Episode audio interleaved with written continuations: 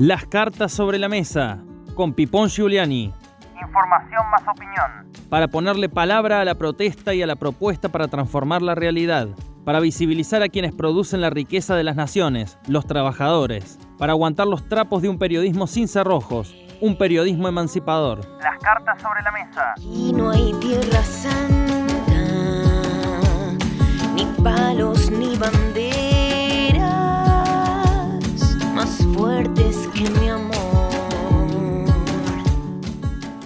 De golpe y porrazo, el gobernador Juan Schiaretti tuvo que desembarazarse de dos de sus principales ministros en medio de una crisis inédita en el gabinete provincial que perfora claramente esa imagen de isla de la fantasía donde reina la calma chicha, se gobierna con comando automático y haciendo la plancha.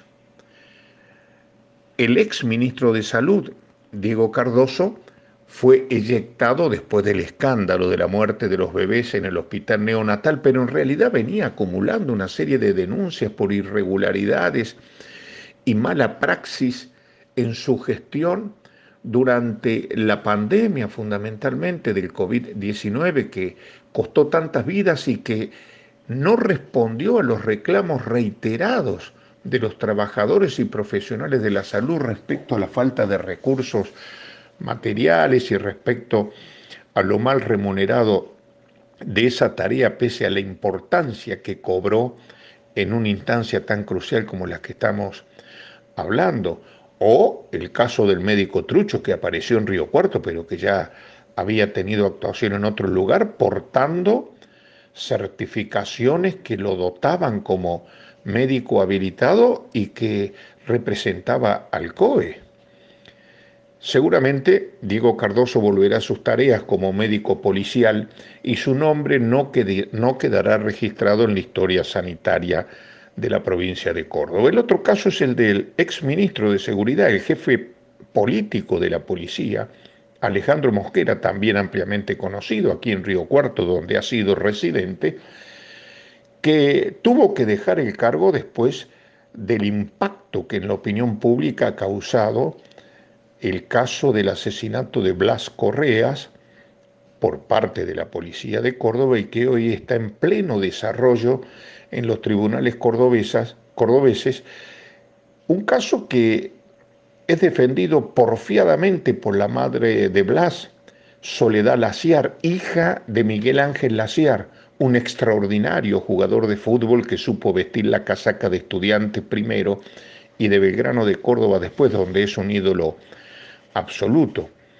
En tribunales ya Soledad Laciar ha apuntado no tan solo a los 13 policías que están implicados como autores materiales y, y como encubridores de este asesinato de un pibe de 16 años, sino a los mandos políticos y específicamente a Alejandro Mosquera, que en el léxico que utilizan los manuales de lo políticamente correcto, fue desplazado en el marco de una reestructuración del gabinete. Pero esta no es solo la mala noticia que ha sufrido en los últimos días el gobernador Juan Schiaretti. La derrota de su candidata en las elecciones municipales de Marco Juárez a manos de la representante de Juntos por el Cambio, del PRO y del, y del radicalismo en esa ciudad del este cordobés,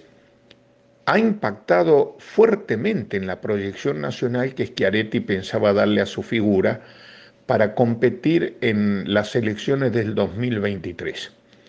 Y su responsabilidad parte eh, del hecho de que guiado por unas encuestas truchas, yo siempre digo que no hay que creerle demasiado a los encuestadores como no hay que creerle demasiado a los pronosticadores del clima.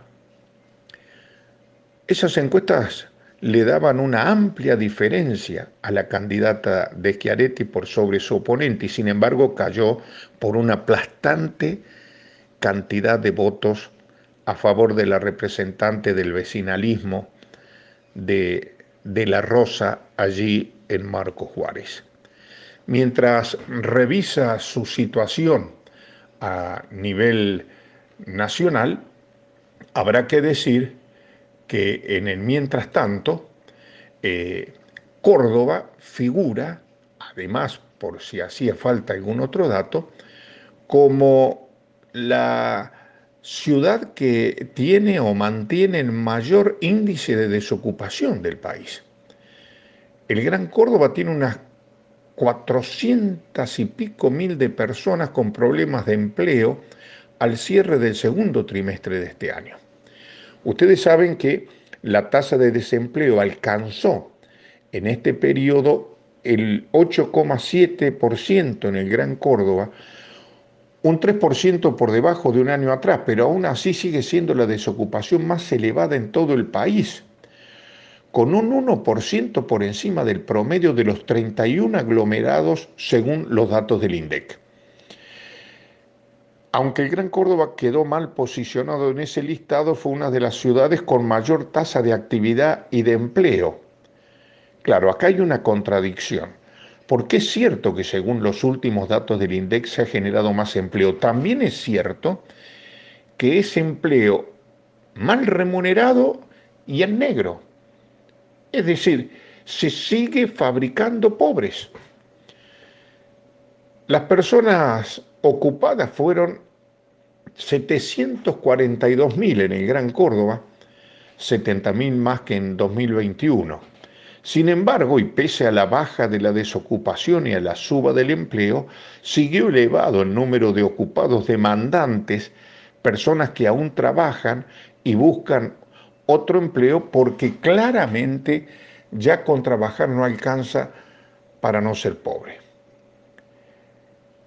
De esta forma, más de 400.000 cordobeses tienen problemas de empleo al cierre del segundo trimestre, ya sea por estar desocupados o bien por no estar satisfechos con sus empleos y buscar sumar otra ocupación. A los problemas de gestión en su gabinete, a la derrota sufrida en Marco Juárez que el propio gobierno provincializó y le salió el tiro por la culata, y a los datos de la situación social y del empleo en la geografía cordobesa, habría que buscar las razones por las cuales el cordobesismo a esta altura de los acontecimientos está recalculando para ver qué dirección va a tomar de cara al 2023.